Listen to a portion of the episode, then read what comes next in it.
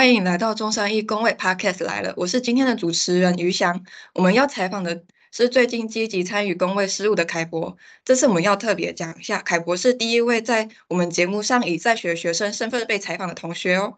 请凯博跟听众朋友打个招呼。Hello，大家好，各位中山一 Podcast 来了的听众们，还有今天的主持人，也是我现在的同学于翔，大家好。凯博好，请凯博做一下简短的自我介绍。好的，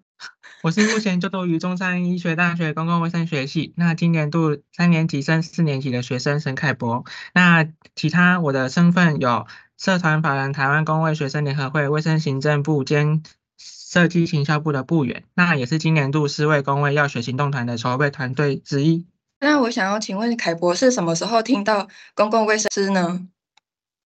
嗯，月末是在三年前，就是高三要升大一的时候。那当时对于公共卫生学系其实不是那么了解，只是对于三类组的科系有兴趣。那也因为当时候繁星推荐填了公共卫生学系，然后也录取本校公卫系。在当年，台湾也制定出亚洲首部，然后台湾第一部的公共卫生师法。那在那时候，呃，看到新闻报道，还有一些。嗯，社群媒体上的资讯才了解到公共卫生师在台湾立法通过，那也一呃了解到公共卫生师在未来的发展是非常有前途的这样子。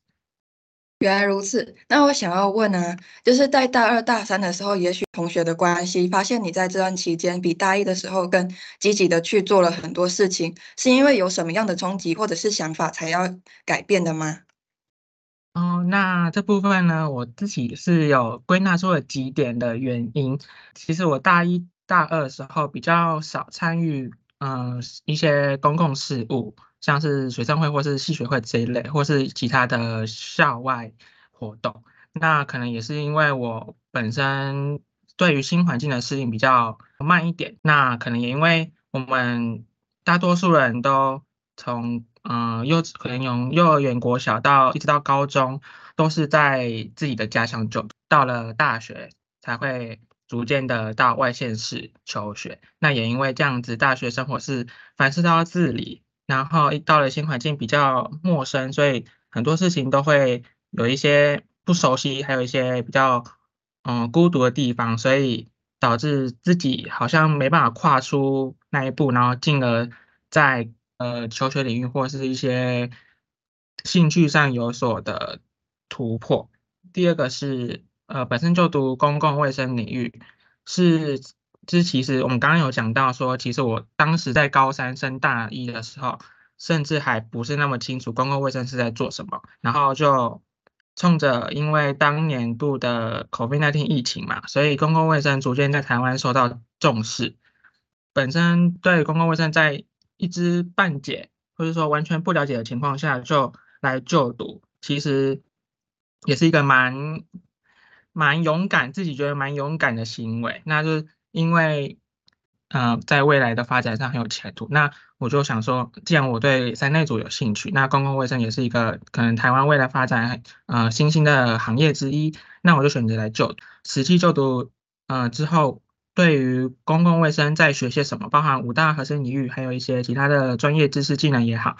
都都有进一步的了解跟认识。我也在这三年的学习历程中，对于公共卫生领域的一些核心能力知识之一的卫生行政与管理比较感到有兴趣，那也是我目前的专题研究之一。所以在这三年的一些课程磨练当中。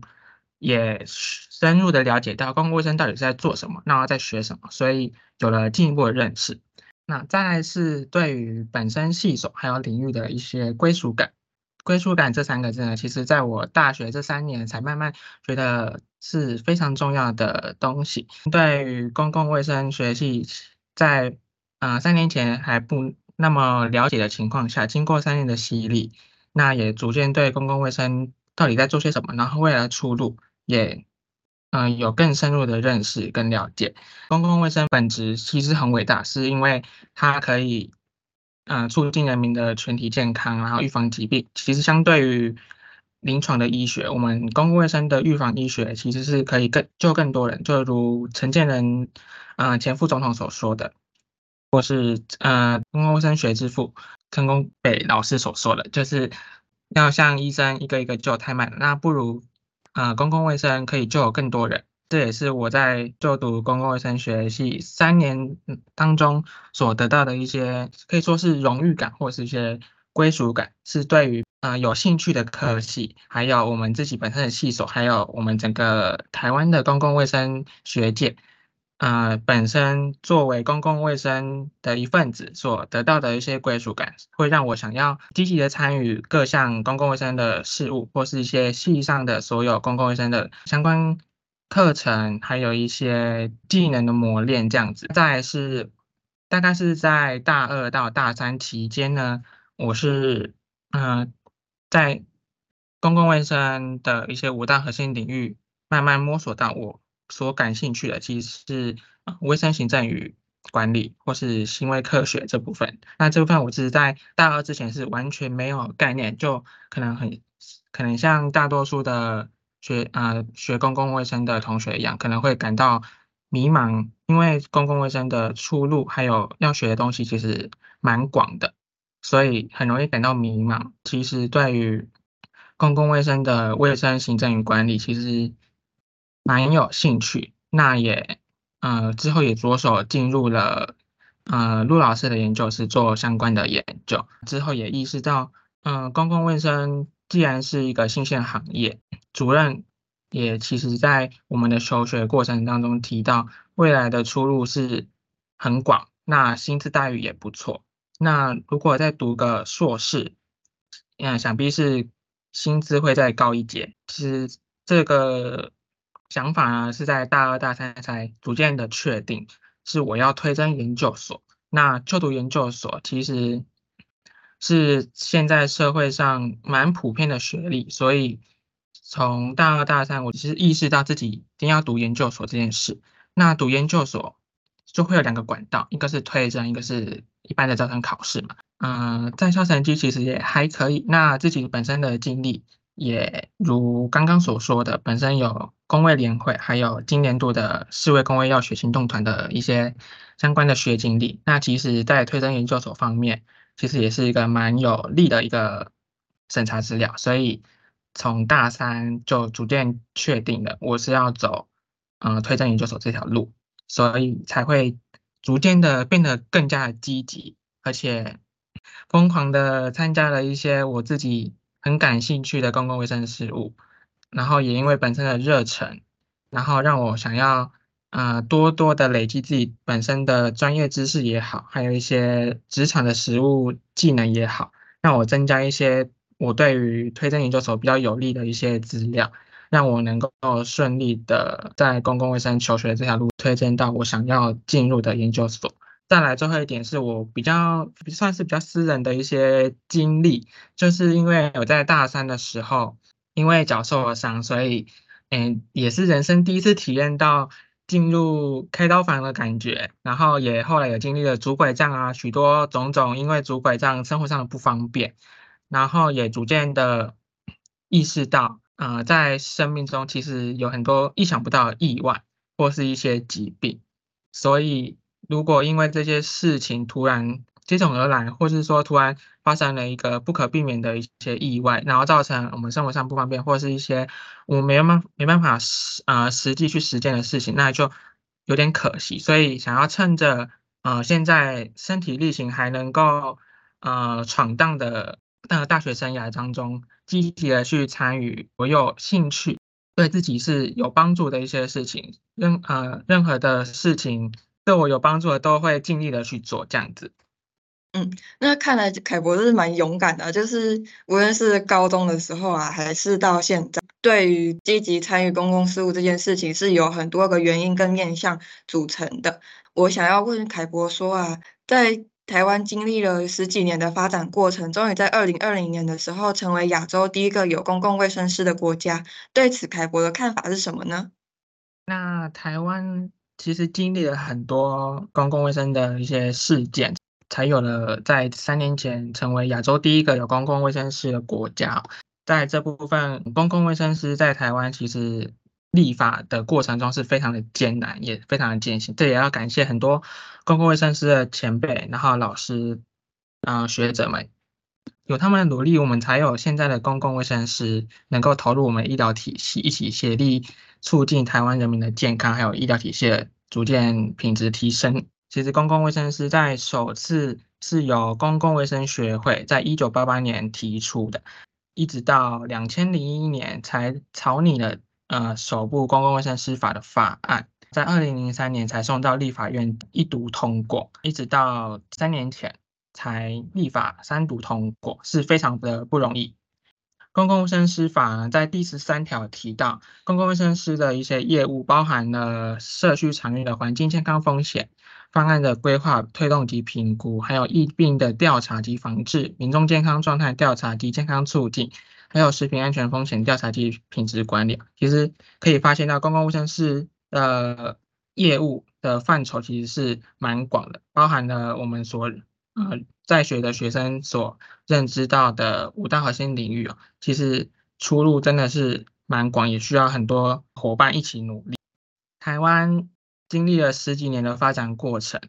现今已经执行了两年的公共卫生师考试，其实录取率都不是那么高。那我是啊，希望。有更多的公共卫生师的人力能够投入到未来的职业场域当中，因为公共卫生师是对于全民的健康是蛮重要的一个角色。也刚刚刚有提到的公共卫生师法第十三条，其实啊，公共卫生师在社区场域中要做的事情其实蛮多蛮广，社会的呃医疗体系也蛮需要公共卫生师的。一起协力投入。那虽然公共卫生师在台湾的法律上其实不算是医疗啊医师人员，他也算是国家的高考专技的职业技术人员，所以投入医疗体系当中服务一，并且啊维护保促进人民的健康是公共卫生师的使命之一。那也期待。未来有更多的公共卫生师能够投入，那在学的学生也能够逐渐的精进自己的实力，在未来能够应考公共卫生师的时候，尽力的去掌握公共卫生师的这份证照，然后将自己的实力能够提升，然后投入到啊职场中，为台湾的公共卫生尽一份心力。我可以提一下说啊，就是之前凯博有提到说，那个公共卫生师录取率低的部分，我觉得这部分是乐观其成，因为公共卫生师这个有关于人命跟民众健康的呢，是比较严谨的对待，而且在这两年的期间，也可以让考生知道公共卫生师的专业性跟他们需要的技能有什么，而从而从这方面去准备。那其实公共卫生师在这两年的考试当中，其实都还在初期的阶段。那也像于强所说的，就是其实这部分投入公共卫生师到医疗体系还有社会中，其实是一个蛮严谨的事情。因为公共卫生师是要促进人民的健康，还有一些相关的呃方案的规划、评估跟执行，其实是个蛮严谨的工作。但是对于全台湾的公共卫生体系还在成长的阶段。蛮需要公共卫生师的投入，来一起为公共卫生努力。我也提提取在未来当中，可以有更多的公共卫生师投入，逐渐提升录取率，也是公共卫生学界的一个努力的目标。那另外还有一个就是公共卫生师法的立法精神，其实就是要让公共卫生师专业不专属。那这也是当初嗯公共卫生学界的。呃，师长还有前辈们所向立法院考试院提的一个立法精神，就是公共卫生是一个专业专门的一个职业之一，但是它不隶属于任何一个学系或是职业的类别所拘束，所以这部分其实也呼应到玉香所说，其实是一个蛮严谨的一个考试制度。我也对于这个专业不专属立法精神是。蛮认同，所以也支持这样的一个，呃，当初前辈们还有老师们所提的这个原则，还是希望未来能够有更多的公共卫生师能够为台湾的医疗体系一起一起努力。好，我觉得这个想法还不错。然后接下来我想问开博，经过三年之后，台北市公共卫生师工会在今年的六月三号正式成立。凯博是从哪边知道这些资讯的呢？是从系上的啊，我们这一届的群组，还有其实是在。公共卫生师工会成立大会的前两个礼拜，大概有跟温老师在课堂上聊到说，呃，公共卫生师工会其实成立在即，那希望我们对于公共卫生师事务有热忱，然后期待公共卫生师这个工会能够呃见证这个里程碑的呃师生们一起去啊了解一下这样子。那你为什么会想去参加呢？那其实是因为呃，本身对于公共卫生的归属感还有一些热忱。我是因为前面所提到，我对于公共卫生的领域逐渐有了归属感，然后也逐渐了解到公共卫生师的专业领域在学些什么，然后未来可以做些什么。然后对于公共卫生其实保持着有更多的热忱，因此想要去了解公共卫生师在台湾的一些。啊，未来发展还有一些历程。然后参加完之后啊，对于公共卫生师有什么样新的想法跟见解呢？部分呢，我大概可以归类成三个部分。那第一个部分呢，是我呃提出对于公共卫生师法通过的时候，专业不专属的这个立法精神，也是刚刚有提到的。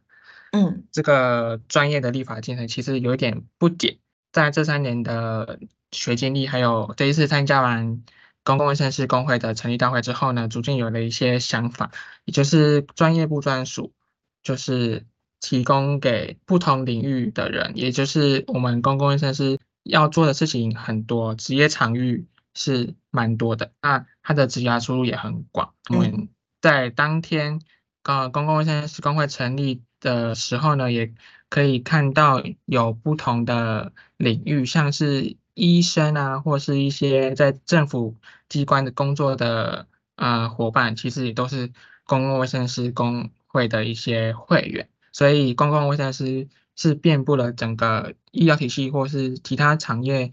呃产业的一些人员来一起投入工会的成立，所以参加完公共卫生师工会的成立大会呢，逐渐了解到。哦，原来专业不专属的这个职业立法精神，其实是要让更多对于公共卫生是有热忱，然后有专业能力的呃伙伴们一起投入这项行业。他的专业其实是啊不容忽视的，期许啊整个公共卫生师的。体系能够越来越茁壮，这是我在呃参参加完公共卫生师工会成立大会的一呃新的见解之一。再来是第二点，呃，我发现到公共卫生师虽然在台湾呃其实也才立法通过三年，然后考国考执行了两年，对于现行全球有呃医疗有公共卫生师投入医疗体系的呃大概就是美国，所以。台湾在有了公共卫生师工会之后呢，其实可以广纳整个全台湾的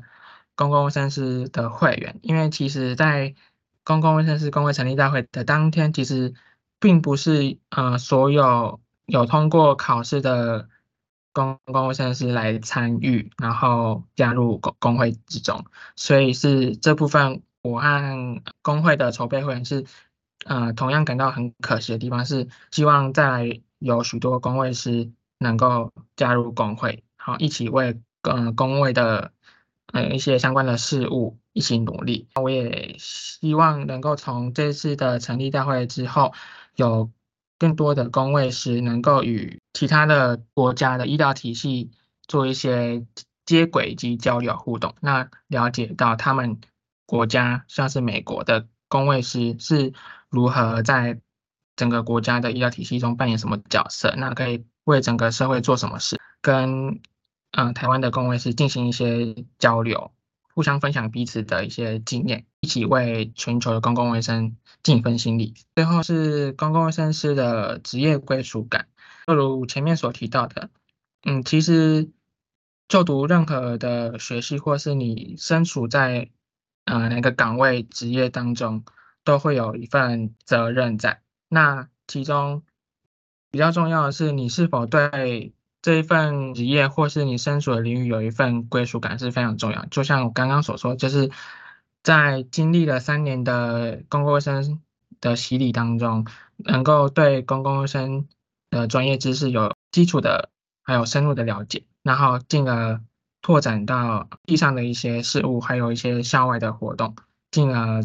积极的参与公共卫生师的一些相关的事物。在公共设施这方面，是否也会有一份职业的归属感，然后一起为整个台湾的公共相关的事物的推动以及执行有一份强烈的归属感以及成就感？是我觉得在参加完公卫师的工会成立大会之后，我觉得是公共卫生师工会一个蛮重要的精神之一。嗯，我觉得你讲的很好，不过我想要再补充一下，那个台北市公卫师工会呃，他们成立的原因之一，还有说要。增强跟或训练公共卫生师的能力，然后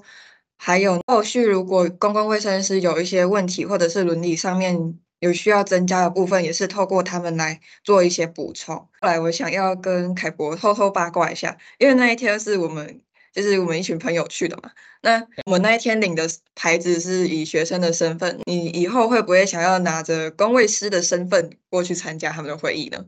哦，这是当然的。希望我们都能在未来应届考取公卫师，然后一起投入公卫生的工作，共勉之。